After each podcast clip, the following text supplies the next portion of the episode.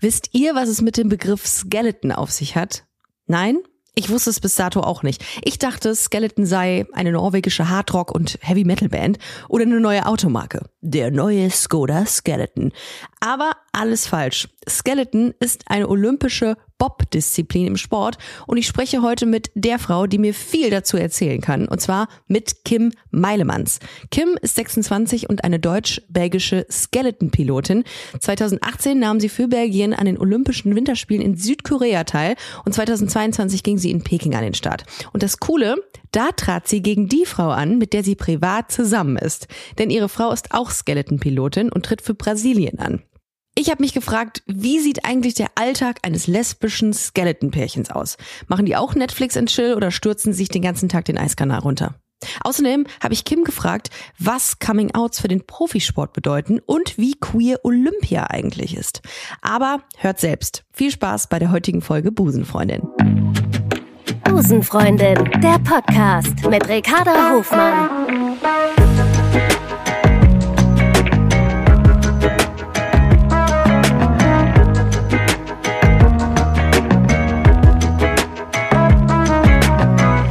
Love is Love. Ich habe mich das erste Mal ähm, wirklich mit einer Thematik beschäftigt, von der ich zu Beginn, zu Beginn überhaupt gar keine Ahnung hatte. Also wirklich gar nichts, gar nichts. Und dann habe ich gedacht, Skeleton. Und habe mich dann so ein bisschen eingelesen. Und es ist eine Bob-Disziplin. Ja, genau. Das ist, ähm, das ist mal was Exotisches, sagen wir, wie es ist. Für mich jetzt. Du, ähm, für dich aber gar nicht. Du hast 2009 ähm, angefangen äh, mit Skeleton. Und für diejenigen, die jetzt nicht genau wissen, was das ist, ähm, das ist ein Schlitten, ein sehr dynamisch äh, ähm, aussehender, futuristisch aussehender Schlitten, der eigentlich sieht ja aus wie ein Blatt Papier, äh, wo ihr euch drauflegt und mit bis äh, zu 145 km/h einen Eiskanal runterfahrt. Ist das korrekt? Ja, absolut. So lala, Ricardo. nee, stimmt absolut, stimmt absolut. Äh, so einfach ist es manchmal, ne? Ja, aber es ist, ich habe auch ein, ich habe auch ein paar Videos gesehen um, äh, und gesehen, wie krass es einfach ist und wie viel Körperspannung da nötig ist. Aber dazu gleich. Du bist in Deutschland ähm, geboren, in Amberg. In der Oberpfalz. Das hört man auch noch ein bisschen raus, kann das sein? Oh, wirklich? Da muss ich mich mehr anstrengen. Nee, ich glaube nicht. Ich glaube, das, was man jetzt raushört, ist eher, dass ich nicht mehr so ganz viel Deutsch spreche im Allgemeinen. Ähm, das schon. Ähm, und du, du bist dort aufgewachsen, bist da zur Schule gegangen ähm, und hast 2009 dann mit Skeleton angefangen. Ja, ja, ja, ja. 2009, wirklich. Das haben wir schon ganz schön lange. Sagt, sagt das Internet. Man weiß es nicht. Ich habe in letzter Zeit ziemlich viele Quellen benutzt, die irgendwie total veraltet waren. Also würde mich nicht wundern, wenn du einfach 2004 angefangen hättest oder so. Ähm, nee, ja. 2009 hört sich an, als ob das zu früh ist, aber das kann schon gut sein, ja, wenn das Internet wie, das sagt. Wie kommt man dazu? Also klar, du hast ähm, in der Oberpfalz gewohnt.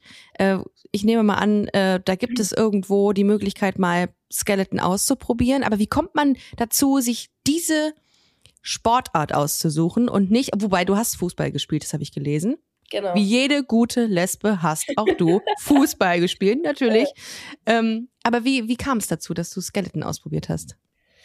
Ähm, ja, also es hat nichts mit der Oberpfalz zu tun. Ich bin als äh, Zehnjährige aufs Internat gegangen. Äh, mhm. Ich habe sehr schweres Asthma und meine Eltern äh, sind alle zwei im Pferdesport und ich bin äh, allergisch an Pferde. Ach ähm, du Scheiße, was ist das denn für ein trauriger Zustand? Das tut mir total, oh mein Gott.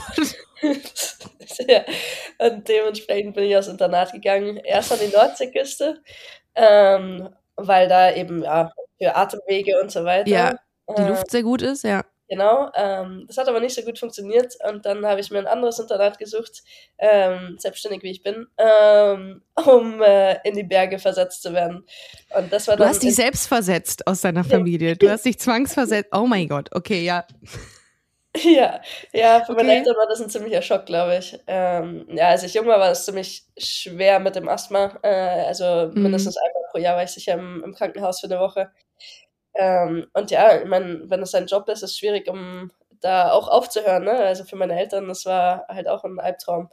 Ähm, und ich bin allein aufgewachsen ohne, ohne meine Geschwister. Und dann ja, hatte ich sowas wie ein Internat. Klingt super. Äh, immer Leute um einen rum, ähm, weniger Asthma-Probleme. Ja, 1A. Ähm, und dann habe ich den Vorschlag gemacht an meine Eltern und sie haben angenommen. Ähm, aber ja, also in, in Berchtesgaden ist dann eigentlich Skeleton zu mir gekommen.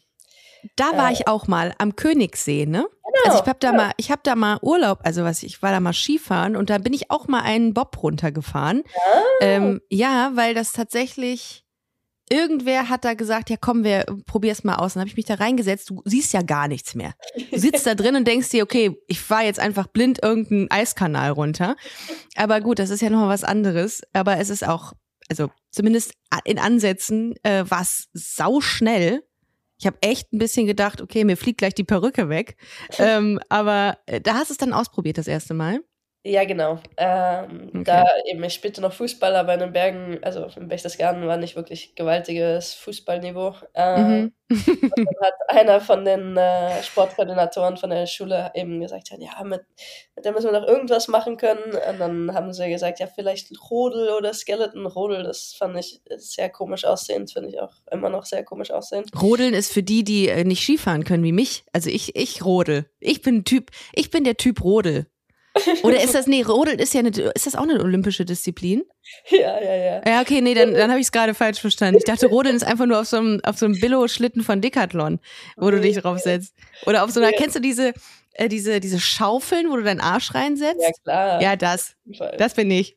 Ähm, ja, nee, Rodeln ist eigentlich das gleiche wie Skeleton, nur dass die eben nicht laufen am Start, äh, sondern sitzend starten, wie so Pinguins äh, mit ihren Armen aufs Eis schlagen. Ah, stimmt. Ähm, ja, klar. Genau. Und dann legen die sich auf den Rücken anstelle von wir mit dem, äh, mit dem ja. Bauch, mit dem Kopf nach vorne, sie sind mit dem Kopf nach hinten. Ähm, ja, nicht so ein erotischer Sport, finde ich. Ähm, und äh, Skeleton fand ich irgendwie ein bisschen anziehender. Ähm, und ja, so bin ich da reingerutscht, im wahrsten Sinne des Wortes. Okay, den hätte ich dir jetzt geklaut. Der war gut. Ähm, und dann äh, hast du dann für dich irgendwie äh, so eine, so eine Leidenschaft da entwickelt? Oder wie kam das dann, dass du das wirklich so, ich meine, irgendwann entwickelt man ja so ein, ähm, so, ja, so ein, so ein Biss, um dann wirklich sich auf das Niveau zu trainieren, ähm, auf dem du dann irgendwann warst, ne? Ja. Ja, das ist eigentlich eine gute Frage. Ich weiß gar nicht, ähm, am Anfang glaube ich nicht, dass ich es so super äh, spaßig fand. Ich fand es nur sehr faszinierend. Ähm, weil ja, du wirst halt dann in die Bahn da geschubst, du hast keine Bremsen, äh, überlebt. Schön. Ähm, ja. Genau. Ähm, das ruft man einem aber auch so erst in der Mitte der, des, des Eiskanals zu. Übrigens, du hast keine Bremsen. ja, ja, so ungefähr. Ähm, aber ja, das ist so eine, ich glaube, das ist bei fast jedem Skeleton-Athleten das Gleiche. Ich glaube nicht, dass sehr viele von uns echt bei der ersten Fahrt sowas hatten von, wow, das ist der Hammer, das ist das Schönste, was ich jemals gemacht habe. Nee, äh, du fährst an zehn Wände und äh, der Rest ist äh, nicht wirklich geradeaus, auch nicht. Ähm, aber irgendwas fasziniert einen daran, um das besser machen zu wollen. Ah, ähm, okay. Um zu verstehen. Ähm, und ich glaube, so hat das ja auch mich dann am Anfang fasziniert. Äh, und ohne, ja, obendrauf, ich hatte schon den ganzen Sommer meine Vorbereitung mit den, mit den anderen Skeleton-Athleten mitgemacht, ohne dass ich jemals auf dem Schlitten lag. Also ja, ich habe schon sechs Monate trainiert, dann kann ich nicht nach der ersten Fahrt sagen, ja, nee, ist doch nicht für mich. Ja, gut, okay, äh, das stimmt. Und ja, keine Ahnung, irgendwie über die Jahre hin hat es einem eigentlich mehr Spaß äh, gemacht, ja.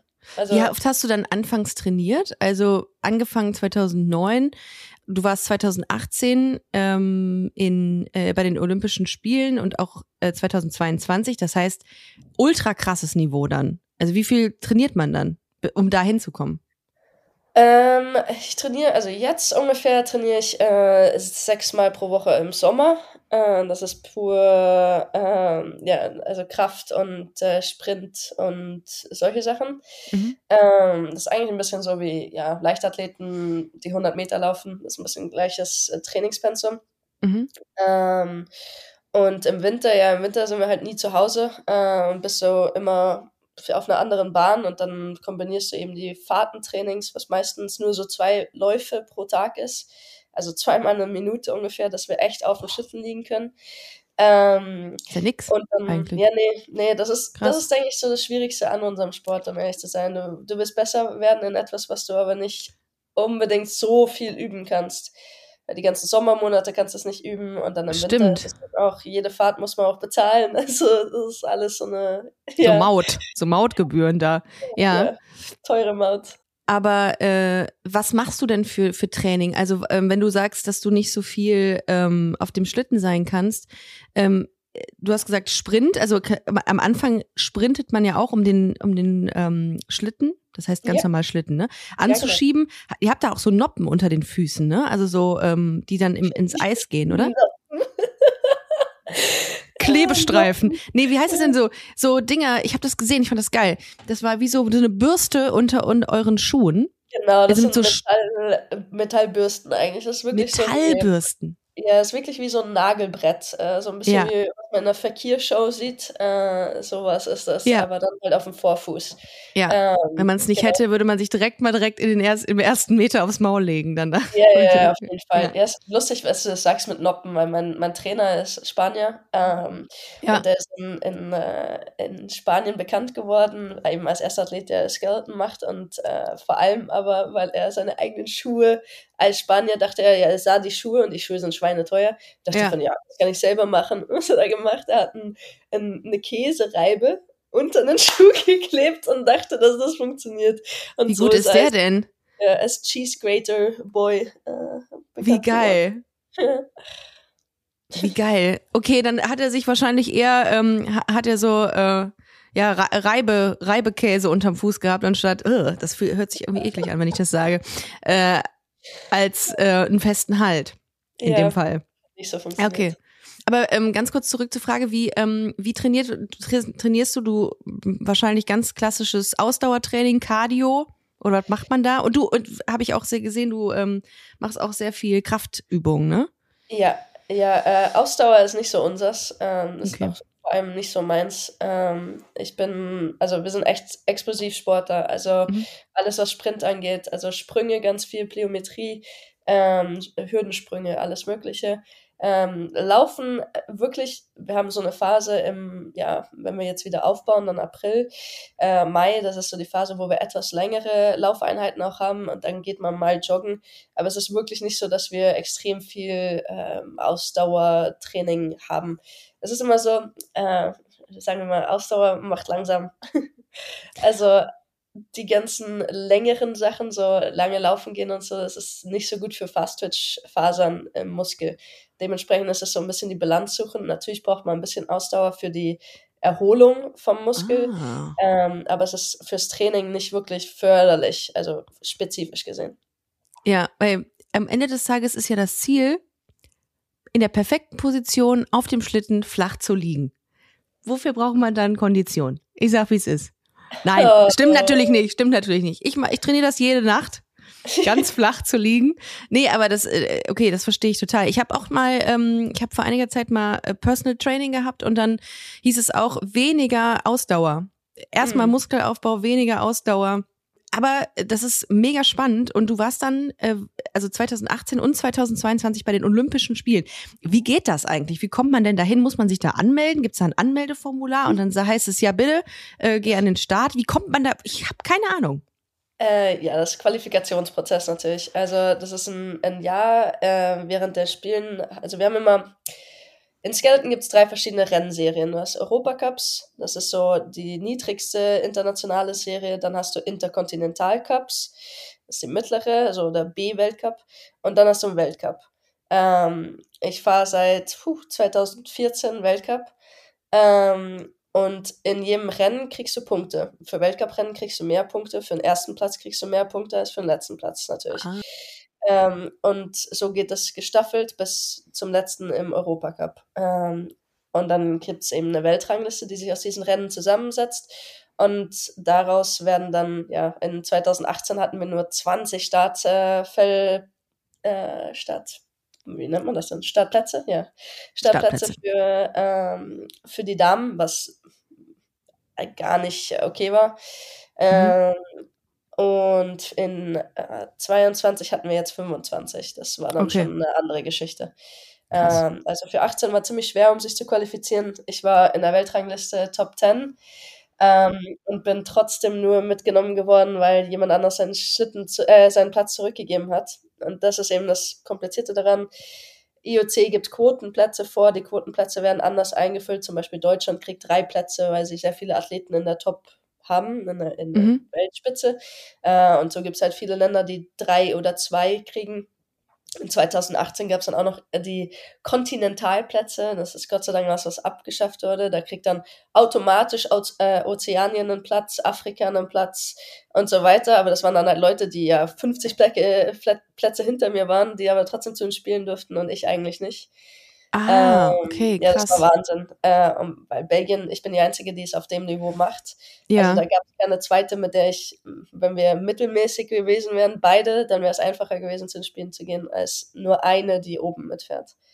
Es ist sehr unlogisch, aber okay. ja, das war 2018 das Problem.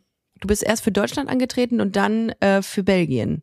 Ja, ich habe äh, 2012 die Jugendolympischen Spiele noch für ähm, Deutschland gefahren, genau. Mhm. Und dann ähm, noch eine Europacup-Saison danach und dann bin ich zurück in die Heimat äh, nach Belgien.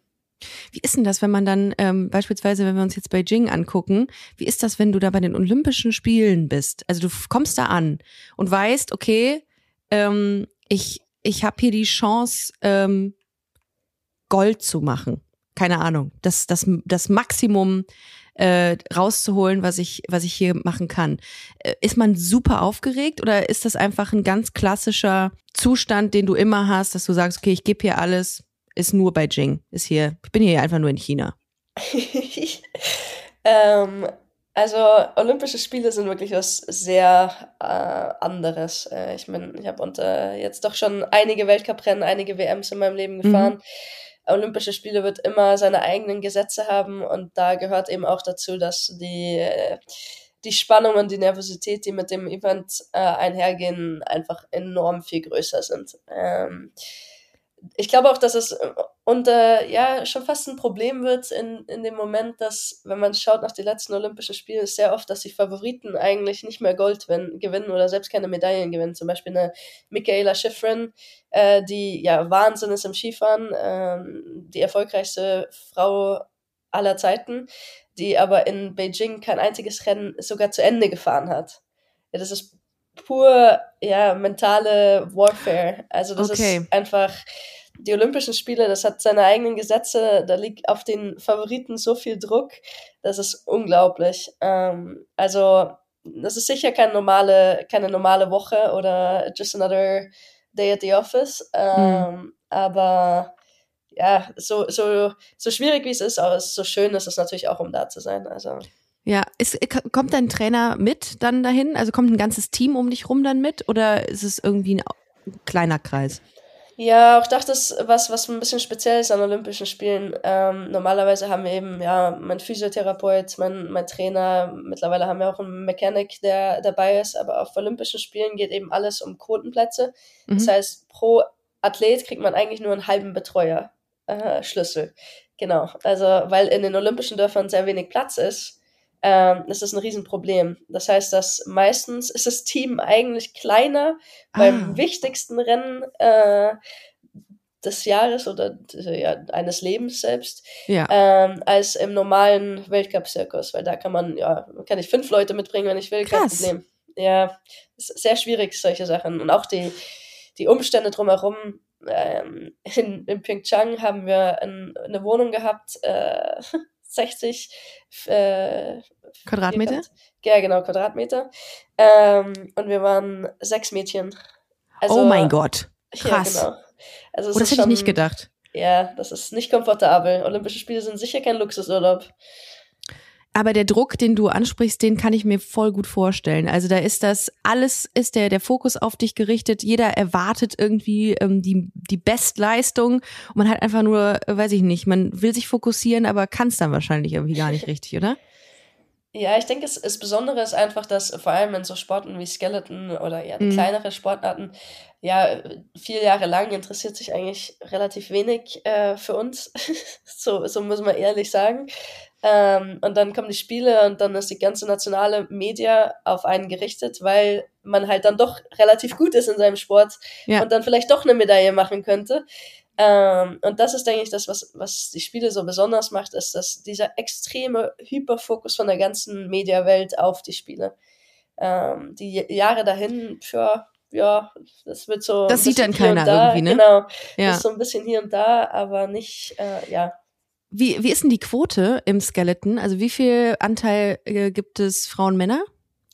Also jetzt in, in Peking war es 50-50. Also da Oh, haben sie ja, zum gut. ersten Mal zum ersten Mal wirklich gesagt, äh, 25 Herren, 25 Damen. Ähm, das ist Cool. eine der IOC ähm, ja, Tasks, äh, um alles äh, gleichberechtigt zu machen. Apropos gleichberechtigt, gut, dass du mir die Brücke gibst, hervorragend. Du hast dich mit 18 geoutet, ähm, also knapp fünf Jahre nachdem du mit Skeleton angefangen hast. Und du hast gesagt, mal in einem Interview, Interview das habe ich gelesen, sein wahres Ich zu verstecken verbraucht viel Energie und ich habe mich dazu entschlossen, meine Energie stattdessen in meinen Sport zu stecken. Und ähm, hast du in den fünf Jahren, in denen du schon Skeleton gemacht hast, irgendwie gemerkt, dass du nicht so ganz krass zu 100 Prozent performen kannst, weil du irgendeinen Anteil deiner Identität verstecken musstest? War, also am Anfang ähm, war das sicher nicht so, weil ich noch überhaupt nicht wusste, was los ist. Ja. ähm, also ähm, meine erste Freundin, das war ungefähr ein, vor ein Jahr, vor, vor dass ich mich geoutet habe. Ähm, und ja, das Jahr war sicher ähm, ja, nicht das Einfachste, um, um das zu navigieren, sagen wir so. Ähm, da habe ich es äh, für ein Zeitchen schon versteckt. Ähm, aber ansonsten war es nicht echt was, was für mich schon lange feststand ähm, und deswegen auch nicht wirklich verstärkt habe. Das Interview, was du ansprichst, äh, das war, glaube ich, ein bisschen später. Ähm, Und da ging es um wahrscheinlich um äh, die Situation mit den Russen. Ähm, ich habe äh, in uh, 2016, glaube ich, war das, ähm, ein äh, Shitstorm über mich hingekriegt von russischen äh, Hatern, äh, weil ich, äh, ja, weil ich ähm, nicht zur WM wollte, die in Russland äh, stattfinden äh, sollte. Letzten Endes wurde die äh, verlegt, weil eben mehrere Athleten gesagt haben, dass sie nicht hinwollen. Äh, die Nummer eins, also der Nummer eins Grund war eigentlich Doping. Ähm, das war in der Zeit, wo der ganze Skandal von Sochi aufgedeckt wurde. Ähm, und unsere größten Athleten haben dann halt gesagt von, ja, wir fahren nicht nach Sochi, weil wer kann mir sagen, dass ich nicht im Hotel gedopt werde? Mhm. Äh, und warum unterstützen wir so ein Land? Ähm, Mhm. Und ich bin halt, halt nochmal einen Schritt weiter gegangen, habe gesagt von, ja, ich fahre nicht zu einer WM, wo ja Doping-Sünder äh, sein ganz normal ist und unterstützt wird, aber ich ins Gefängnis müsste. Ähm, und daraufhin ist eben eine ganze Welle von russischer Liebe über mich hergekommen. Ach du Ähm, Scheiße. Ach ja. du Scheiße. Aber geil. Voll, vollsten Respekt für diese Haltung, die du eingenommen hast. Mega. Ja, danke. Krass. Äh, und ich, deswegen glaube ich, ist das Interview, das war mit Paint, ähm, glaube ich, und darüber ging es, glaube ich. Aber ja, ähm, all das, um zu sagen, äh, in den ersten fünf Jahren hatte ich da nicht wirklich einen Struggle mit, weil Okay. äh, ich war noch in äh, Wolke 7 und wusste noch nicht mal, äh, was mich interessiert, um ehrlich zu sein. Das hast du dann, das hast du dann so mit 18 hast du dann so rausgefunden, dass du auf, auf Frauen stehst? Ja, äh, 17, ja, 17 glaube ich war ich bei meiner ersten Freundin, ja. Und dann hat es ein Zeitchen gedauert, ähm, bis ich mich das getraut habe, um auch äh, öffentlich zu sagen, ja. Krass, das ist nochmal ein ganz anderer Step, ne? Sowas in, in der Öffentlichkeit zu sagen. Hattest du Angst, dass das irgendwas, ähm, irgendeine Negativität, irgendeine Konsequenz mit sich bringt? Gerade weil du in so einem äh, Umfeld bist, was vielleicht jetzt nicht das, ich sag jetzt mal, das bunteste ist. Ja, ähm, im Sport selbst hatte ich dann nie echt Stress vor, weil Okay. Skeleton ist wirklich, äh, wir sind eine ziemlich kleine Community. Aber ähm, was schwierig war, war im Internat. Ähm, Im tiefen Bayern ist das halt doch immer noch nicht so ganz einfach. Also ich habe mein Abi gemacht, ähm, ohne dass, ja, ich glaube, vielleicht zwei von meinen Freundinnen wussten, dass ich eine Freundin hatte zu dem Zeitpunkt in Belgien. Ähm, ich bin nicht zu meinem Abschlussball gegangen, weil ich meine Freundin nicht mitbringen konnte. Also ich habe mich nicht komfortabel gefühlt, um die mitzubringen. Okay, verstehe. Ähm, also das war, glaube ich, der größere Struggle für mich, was das angeht, war eigentlich eher, ja, in Deutschland. Ähm, Mhm. Und das ist auch im Nachhinein im Sport ein bisschen das Gleiche geblieben, als es dann im Sport rausgekommen ist. Ähm, war auch da. Die Deutschen waren, das deutsche Team war das Team, was am meisten äh, gelästert und geredet hat, äh, ohne dass sie die Eier hatten, um mich selbst zu fragen. Ähm, Ach, außer, außer eine, Tina Hermann, äh, vierfache Grüße, Weltmeisterin. Unbekannterweise. Hat, ja. hat äh, vierfache Weltmeisterin für Deutschland ähm, und hat einfach die Eier, um mich zu fragen. Ähm, aber der ganze Rest hat einfach nur gelästert. Oh, es ist so traurig. Das ist wirklich, es ist unangenehm. Also ich finde, man kann ja fragen. Also man kann ja sagen, ey, äh, Ja, klar. stimmt, stimmt das? Und dann, äh, dann sich dann einfach freuen für denjenigen. Also, was ist dabei? Ich finde das total Ja, bereut. Ja. Und ähm, was ich im, im nächsten Zuge auch gelesen habe, da natürlich, ist, dass deine aktuelle Partnerin Hm. auch Skeletonfahrerin ist. Und es bleibt natürlich jetzt in der Familie. Hervorragend. Es ist eine kleine Community, da bleibt's alles. Ähm, und Ni- Nicole äh, Ja. heißt sie, ähm, fährt auch Skeleton, für Brasilien allerdings. Und was ich dann sehr, sehr interessant fand, war, dass ihr in Peking gegeneinander angetreten seid. Klar, du hast dann nochmal äh, verifiziert, wir sind nicht gegeneinander angetreten, sondern gegen die Uhr. Aber irgendwie seid ihr ja auch schon gegeneinander angetreten, weil ihr beide das Ziel hattet, ähm, die Bestzeit zu fahren, sag ich jetzt mal. Ja, ja. Wie ist das dann? Also erstmal, wie habt ihr euch kennengelernt? Also klar, dass ihr euch in dieser Skeleton-Welt kennengelernt habt, ja, aber wie kam das? Also wie seid ihr auf das erste Mal, als ihr auseinander getroffen seid? Erinnerst du dich noch dran? Äh, ja, das erste Mal war eine Freundin von mir, also um mal klarzustellen, ich bin Nicoles erste Freundin. Ähm, also das war, als wir uns kennengelernt haben, überhaupt keine Option. Ähm, sie äh, war Oh, du, hast, du, bist, du, damals bist ein, du bist ein Toaster. Habe ich letztens gelernt. Du bist ein Toaster. Toaster. Wow, das habe ich noch nicht gehört. Hat Miri, Grüße an Miri äh, von Princess Charming, die sagt das immer, wenn jemand, es, äh, wenn, wenn eine lesbische Frau das erste Mal mit einer Frau zusammen war, die sonst immer heterosexuell äh, unterwegs war, dann ist man ein Toaster. Ja, Ja, wusste ich auch nicht. äh, Ja. Absolut ein Toaster. Das ist mir Dann leider schon ein paar ein Mal, vers- äh, Ja, du bist- paar ja, Mal, paar Mal, paar Mal passi- passiert. Okay. Ähm, ja, also als wir uns kennengelernt haben, das war in Calgary, ich war da zum Weltcup und eine gute Freundin von mir war gut befreundet mit ihr. Ähm, und wir waren dann einfach im, nach dem Rennen äh, zusammen was trinken, äh, aber sie war den ganzen Abend äh, beschäftigt, mit irgendwelchen Bobfahrern hinterher zu graben. Also ich hatte mir gedacht von, pff, oi, oi, oi, was ist das hier für eine, für eine Truppe? Ach, du Ja, ich Scheiße. bin ein bisschen allergisch an Testosteron gesteuerte Männer. Äh, das ist wirklich ein bisschen Ich glaube, da mein- gibt's ganz viele Frauen, denen es ähnlich geht. Ja. Ja, ja Bofferer nicht, sind nicht so, äh, meistens nicht so gute Freunde. Ähm, Ja. Aber gut, äh, so war unser erster Abend zusammen, wo ich mir echt dachte von, oi, oi, oi, wieder so einer, der den Bobfahrern hinterher rennt. Ähm, und dann, ja, sind wir befreundet geworden über die Jahre danach und dann, ja, vor zwei Jahren und ja, mittlerweile schon über zwei Jahren, ähm, hatten wir sehr viel Zeit zusammen und äh, habe ich fleißig getoastet. Und nichts anbrennen lassen dabei, wahrscheinlich. Ach geil. Ja. Okay, dann dann habt ihr, dann habt ihr, okay, wie, aber wie war das denn für sie, wenn du sagst, dass sie ähm, eher auf Männer fokussiert war? Ähm, wie war das denn für sie, als sie, äh, als sie mit dir dann angebandelt hat? Also es ist ja, das darf man ja auch nicht vergessen, für, für Menschen, die das erste Mal irgendwie homosexuelle Gedanken haben oder queere Gedanken haben, echt schwierig, also oftmals echt schwierig, ähm, dann sich einzugestehen, okay, ich bin offenbar queer oder ich mag Frauen oder whatever. War das für sie schwer? Ähm, ja, es war für sich sehr schwer, aber eigentlich weniger, ähm, ja, für sich selbst weiß ich nicht, ob, also, ja. Der Struggle war für sie vor allem, dass sie wollte sicher sein, dass das wirklich ist, was sie wollte. Ähm, Ah, okay, ja. Dementsprechend war das ein ganzes Zeitchen so ein bisschen Limbo hin und her von ja, Mhm. ja, nein, ja, nein, ja, nein.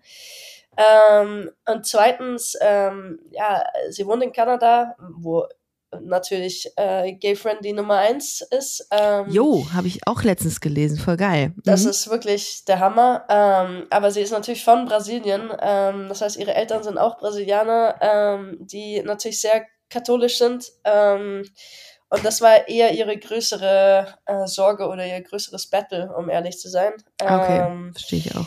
vor allem, ähm, ja, mit ihrem Papa war das nicht so einfach. Ähm, mittlerweile ist das alles okay.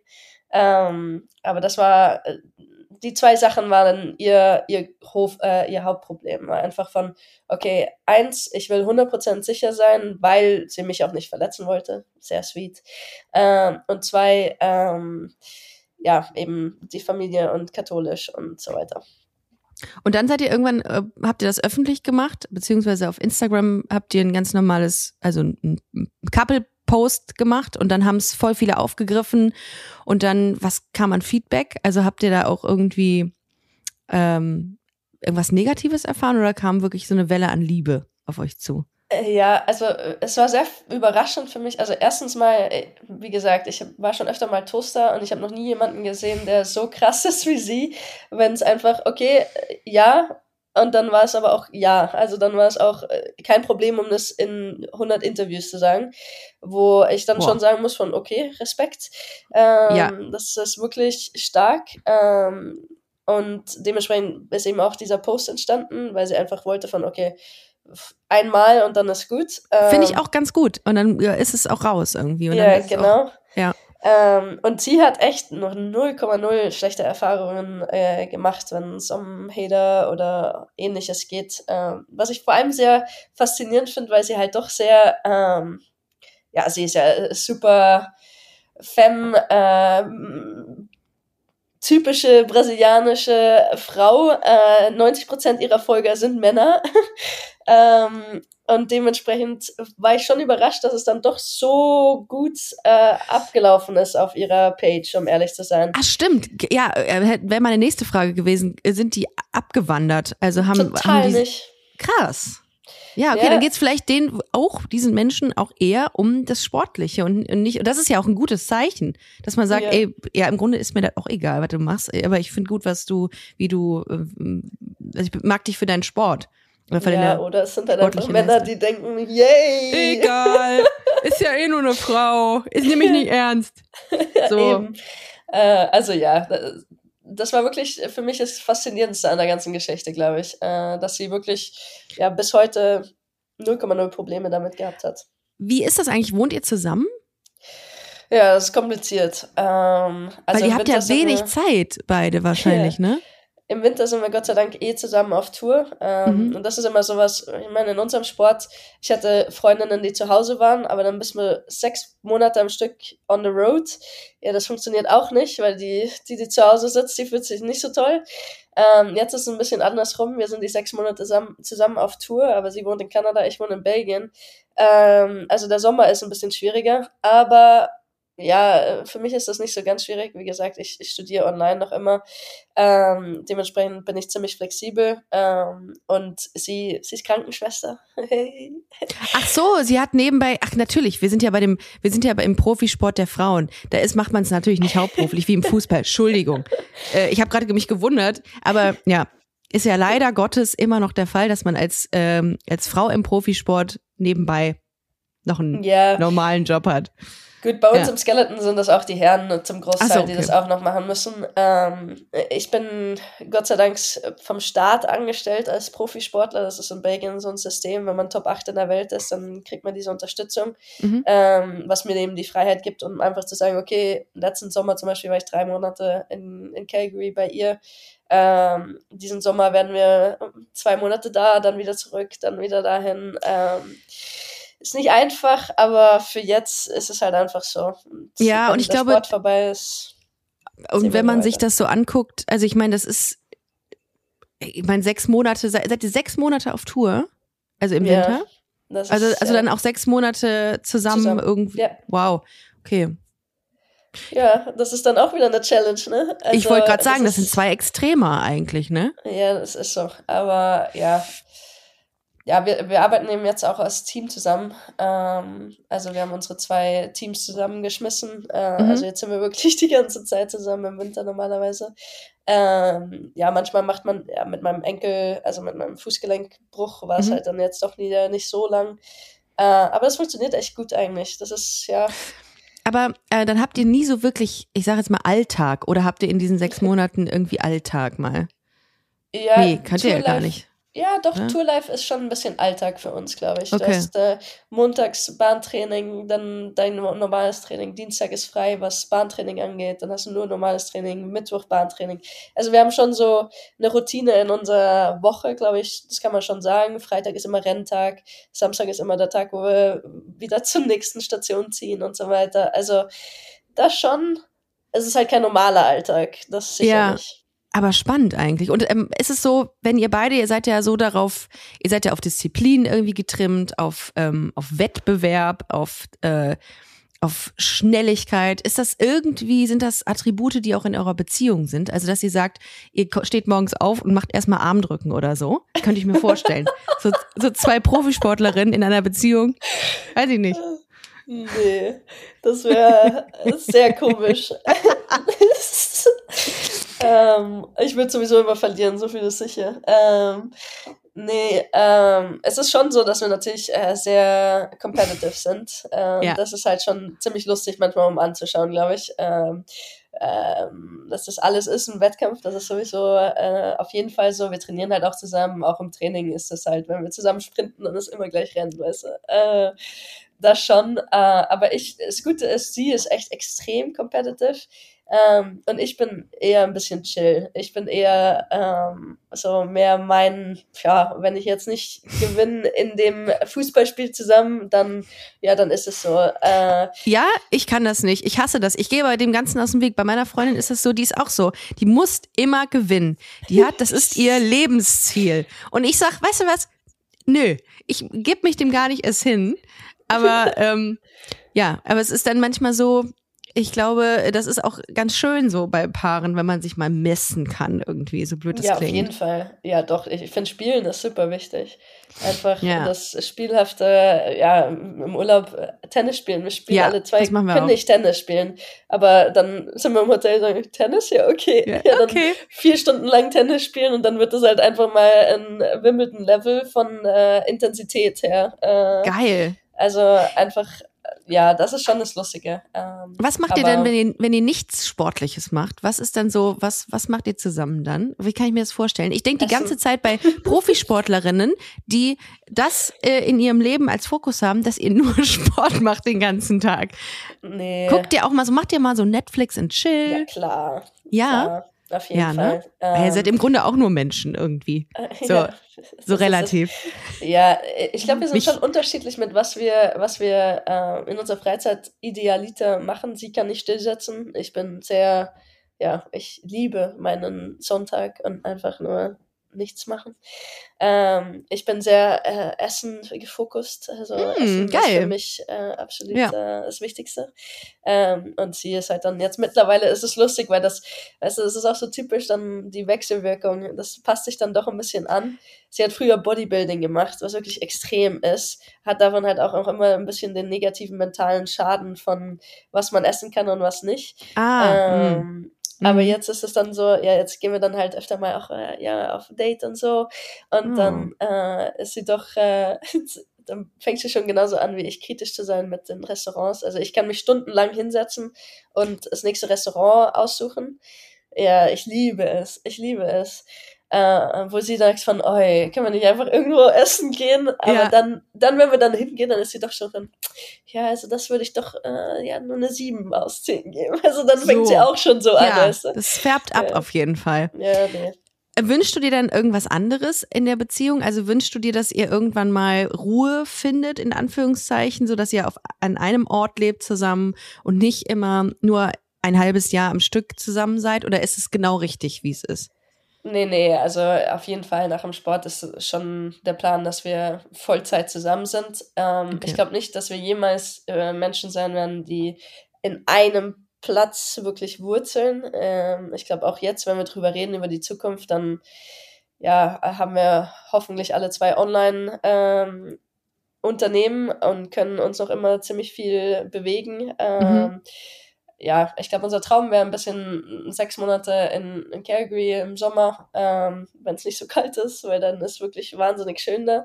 Oh, ich möchte äh, auch mal hin. Ich war noch nie in Kanada und ich hätte so ja, Bock da drauf. Komm rüber. Ey, ohne Witz, Irina und ich kommen demnächst wirklich mal, weil ja, Irina will mich die ganze Zeit äh, überreden, auch mal nach Kanada zu kommen. Brauchst du mich eigentlich gar nicht, weil ich will da unbedingt hin. Ich möchte Bären sehen. Ja. Und dann besuchen wir euch. Ja, auf jeden Fall. Calgary Geil. ist wirklich wirklich, wirklich, wirklich, wirklich schön im Sommer. Und dann hat man eben die ganzen Rockies, die Nationalparke oh, da und so. Ja. Das ist wirklich cool. Ähm, aber Winter ist einfach, das kann ich nicht. Ich kann nicht bei minus 45 wohnen. Das geht nicht. Forget it. Ich krieg schon bei 20 Grad, krieg ich schon, äh, krieg ich schon kalte Hände. Ich bin da richtig, bin so, ich bin da so schlimm drin. Ich habe ich letztens in einer Podcast-Folge drüber gesprochen, dass ich hier in Deutschland schon zu viel kriege oder nicht mal, ich ungern Skifahren gehe, weil ich kalte Hände habe. Und das sind einfach, das sind einfach blöde Ausreden von mir. Ähm, aber ich, ich habe wirklich, bin da wirklich nicht so, ich bin fürs warme Wetter eigentlich. Ich naja. auch. Und Nicole Gott sei Dank auch. Also okay, ja, wir sagen immer halbes Jahr Kanada, halbes Jahr Spanien. mm, geil, ja. Ja, verstehe ich. Und das Aber, Spanien ist im Winter dann? Ja, ja, genau. Im Winter, oh. dann ist es wenigstens noch okay da. Äh, hm. Temperaturgeweise, ja, wir können auch sagen Brasilien ein halbes Jahr, aber da ist halt wirklich brutal heiß im Winter. Puh. Aber du hast, äh, ich, ich habe es eben schon mal angesprochen, ähm, du bist Ambassador im Verein äh, oder bei der Initiative Out for the Win. Und für all diejenigen, die es nicht kennen, das ist eine belgische Vereinigung, die sich zur Aufgabe gemacht hat, Menschen mit LGBT-Bezug im Profisport zu empowern, würde ich jetzt mal sagen. Ähm, und das ist schon geil, dass du das machst. Also ich habe das gelesen und habe gesagt, geil, äh, das ist ja mega die Vorbildfunktion, die du da einnimmst. Ähm, und für viele Menschen irgendwie auch mega geil zu sehen, okay, da macht jemand irgendwie, ähm, weiß ich nicht, da setzt sich jemand ein und macht Stimmung für die LGBT-Community. Ähm, was denkst du denn, welche Maßnahmen im Profisport noch ähm, fehlen, damit sich mehr Menschen trauen, sich zu outen? Weil ist ja offenbar, also so viele Leute, die offen out sind, gibt's ja gar nicht, oder? Nee, Bei also Olympia.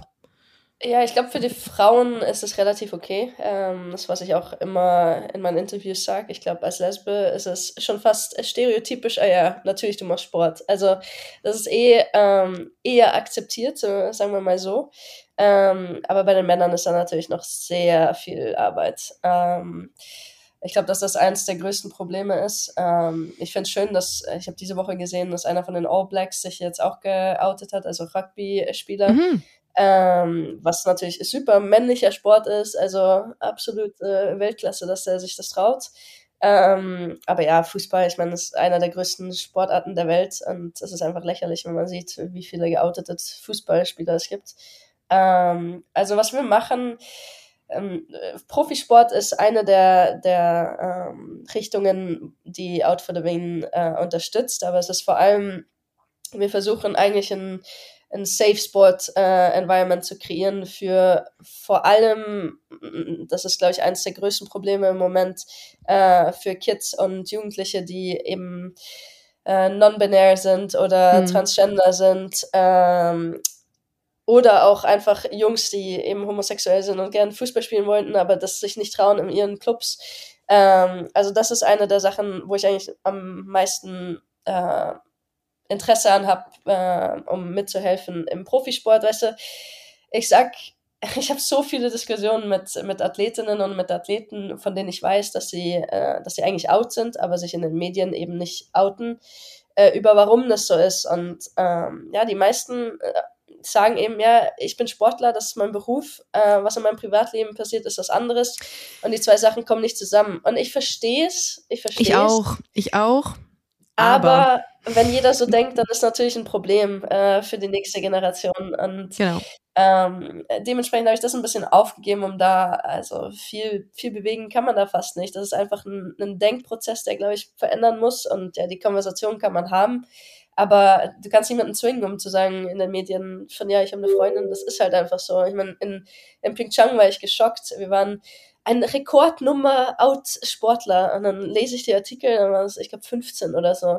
Wovon dann. Wobei, äh, wobei 2022 waren es, glaube ich, 36. Also genau. es hat sich verdoppelt. Aber trotzdem, 2018, 15 ist sau wenig eigentlich. Ja, vor allem ist es sau wenig, wenn, wenn man drin ist. Und ich weiß allein schon von mindestens oh 30 Hockeydamen. das ist Natürlich. Die auch, weißt du? ja. Und dann das ist übrigens nach Fußball das lesbischste äh, die lesbischste Sportart, finde ich. Hockey. Nein, Oder es gibt eine, die wir nicht kennen, die aber trotzdem die absolute Nummer eins ist. jetzt bin ich gespannt. Softball. Das ist Ja, nicht normal. Das doch, ist ja, doch. Habe ich mal gehört. Und Roller, oh, Roller Hockey oder sowas habe ich mal Ah, gehört. Aber Softball. Okay. Kennst du, meinst du, ich kann mal demnächst jemanden äh, für Busenfreundin ins Interview kriegen, der Soft oder die Softball spielt? Für Deutschland vielleicht auch? Da gibt's doch auf jeden Fall eine lesbische Frau. Natürlich. Wahrscheinlich. Zu aber 100 Prozent. Ja, auf jeden Fall. Also, das war- 99,9. Ich habe nämlich auch immer gesagt, ja, Fußball natürlich und dann ja, Ja. Eishockey bei den Damen, ja, das ist auch wirklich ein Club. Ähm, aber ja, dann hat äh, eine amerikanische Freundin von mir gesagt, ne, ne, ne, Softball. Und dann hat sie so die Teams, äh, äh, ja, die, die Fotos von den Teams gezeigt. Ja, das ist tatsächlich, ja, ja, ja, ja. Ja. Haken dran, Ähm, Haken dran, Haken ja. dran, Haken dran. Ja, aber geil. Für den Fall, dass ihr jemanden, dass ihr eine Freundin sucht, äh, ihr Lieben, guckt euch die Nationalmannschaften an, der Softballerinnen. Ähm, ja, einfach mal, einfach mal stalken. Also im Und tatsächlich- positivsten Sinne. Eine der attraktivsten ähm, Oh, Gruppen ist tatsächlich Kanada Eishockey-Damen. Das ist Wahnsinn. Das ist wirklich Eishockey oder, oder Softball? Eishockey, Eis, Kanada, Kanada- Eishockey Ja, das ist wirklich, also ich kenne auch viele von den Mädels und die sind alle so stylisch und so, also es ist wirklich eine, eine Göttergruppe. Krass. Guckst du Ja. manchmal auch dir die, ähm, die, die, die, äh, die, die, da, die, die Frauenmannschaften in Deutschland vom Fußball an? Also äh, ist, guckst du, kennst du da auch welche Leute von? Äh, nicht mehr wirklich, um ehrlich zu sein. Früher habe ich mir das eher angeschaut und Okay. mittlerweile nicht mehr so echt. Ähm, naja, Fußball, ich bin ein bisschen turned off von Fußball, einfach wegen dem Geld. Ja, das ist, das ist der Wahnsinn. Okay, aber Kanada, Eishockey Damen. Gut, Ja. gut zu wissen. Ich habe ähm, letztens in meinen Recherchen zu dir habe ich noch mal was über den Profi-Handballer Lukas Kritzalla äh, gelesen, der sich ja auch vor einiger Zeit ähm, geoutet hat. Der ist ja auch aktiv noch. Und ähm, da habe ich mich so gefragt, weil du es auch eben schon mal angesprochen hattest, ähm, warum wird so ein Schritt, also sprich sich zu outen, ähm, als mutiger eigentlich immer noch angesehen als in anderen Lebensbereichen. Ich habe da gesagt, okay, das heißt immer, wow, bist du mutig. Und das finde ich so traurig. Ja. Es sollte nicht mehr sein, dass es heißt, wow, bist du mutig, sondern es sollte sein, okay, alles klar, wissen wir Bescheid. Oder? Ja, absolut. Und das Lustige ist, Nicole zum Beispiel aus Kanada kommende, sieht die das exakt so. Also da ist es wirklich, die sind wirklich an dem Punkt, wo es einfach normal ist. Geil. Wo es wirklich ja. nicht so ist. Und für sie ist es auch so von, hä? Hand in Hand. Also sie ist oft komfortabler, Hand in Hand zu laufen, als ich. Obwohl ich schon zwölf Jahre geoutet bin ungefähr. Ähm, aber in Kanada ist einfach, ja, es interessiert keinen Menschen mehr. Ja, und das Ähm, ist, das ist das richtige Mindset. Genauso sollte es sein. Es sollte eigentlich niemanden mehr interessieren, weil es einfach keine Meldung mehr sein sollte. Aber offenbar ist Ja. es das immer noch. Und das ist halt auch immer das, die Diskussion dann, äh, wenn ich dann mit Leuten rede und die sagen von, ja, ist doch kein Problem mehr. Dann sage ich, puh.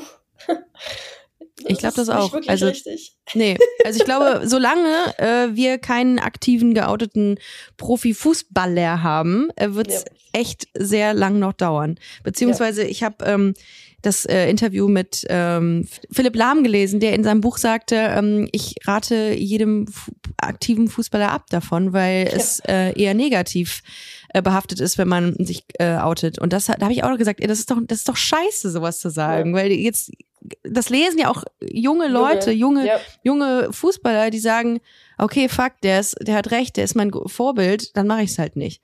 So. Genau, das ist Und das finde ich halt ja. immer schwierig. Ja, absolut. Aber ich verstehe es auch gleichzeitig. Weil ich Ja. glaube tatsächlich, als Fußballer ist es kein, kein, äh, keine einfache Situation, wenn ich mir vorstellen muss, um in ein Stadion einzulaufen vor 60.000 Leuten, die ähm, einen dann ähm, beschimpfen oder ähnliches. Ja, das ist nicht so einfach, glaube ich. Ähm, ja, Ja, hoffentlich ändert sich's noch. Ich hoffe auch. Aber mit Menschen wie dir und äh, Nicole, deiner Freundin, äh, wird es sich hoffentlich zunehmend ändern, weil ich glaube, das ist immer gut, wenn man einfach äh, mit einer Selbstverständlichkeit da dran geht und äh, sagt, ey, es ist ganz normal und es so kommuniziert, wie es halt ist. Ja. Insofern möchte ich mich ganz offiziell als LGBT-Podcast bei dir bedanken dafür, dass du einfach sichtbar bist. Mega gut. Oh, danke, danke. Ja, und Ja, vielen, zurück, vielen ne? Dank. Voll gerne. Ich mache das sehr, sehr gerne, diesen Job. Ich habe da sehr viel Spaß dran. Und äh, vielen Dank, dass du heute hier warst. Ohne Witz, es hat echt viel Spaß gemacht. Mega interessant, was du erzählt hast. Ähm, diesen Einblick habe ich bisher noch nie bekommen. Und ich hoffe, dass ich nicht ganz so dumme Fragen gestellt habe, möchte ich an dieser Stelle mal sagen. Nee, überhaupt nicht. Geht. Und äh, Kim, dann sehen wir, wie spricht man eigentlich deinen Namen aus?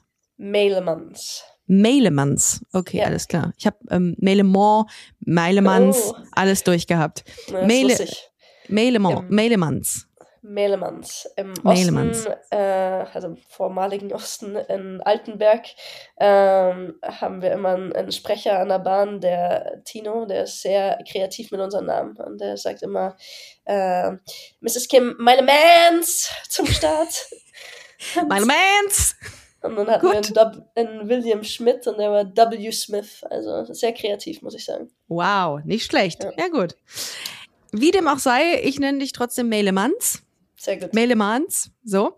Ähm, vielen, vielen Dank, dass du da warst. Und äh, ich würde sagen, wir sehen uns dann einfach in Kanada. Ja, passt, alles klar. Danke dir. So. äh, toi, toi, toi für alles, was kommt. Äh, 2026 ist, sind die Olympischen Spiele in Italien. Italien. äh, genau, Mailand auch, ne? Mailand. Äh, Milan, ja, genau. Milan, ja. So. Ähm. Und äh, ich würde sagen, ich wünsche dir einen wunderschönen, stressfreien Tag. Danke, dass du da warst. Danke dir. Ciao, ciao. Tschüssi! Das war Busenfreundin, der Podcast mit Ricarda Hofmann. Mehr gibt's unter www.busen-freundin.de oder auf Instagram busenfreundin-podcast.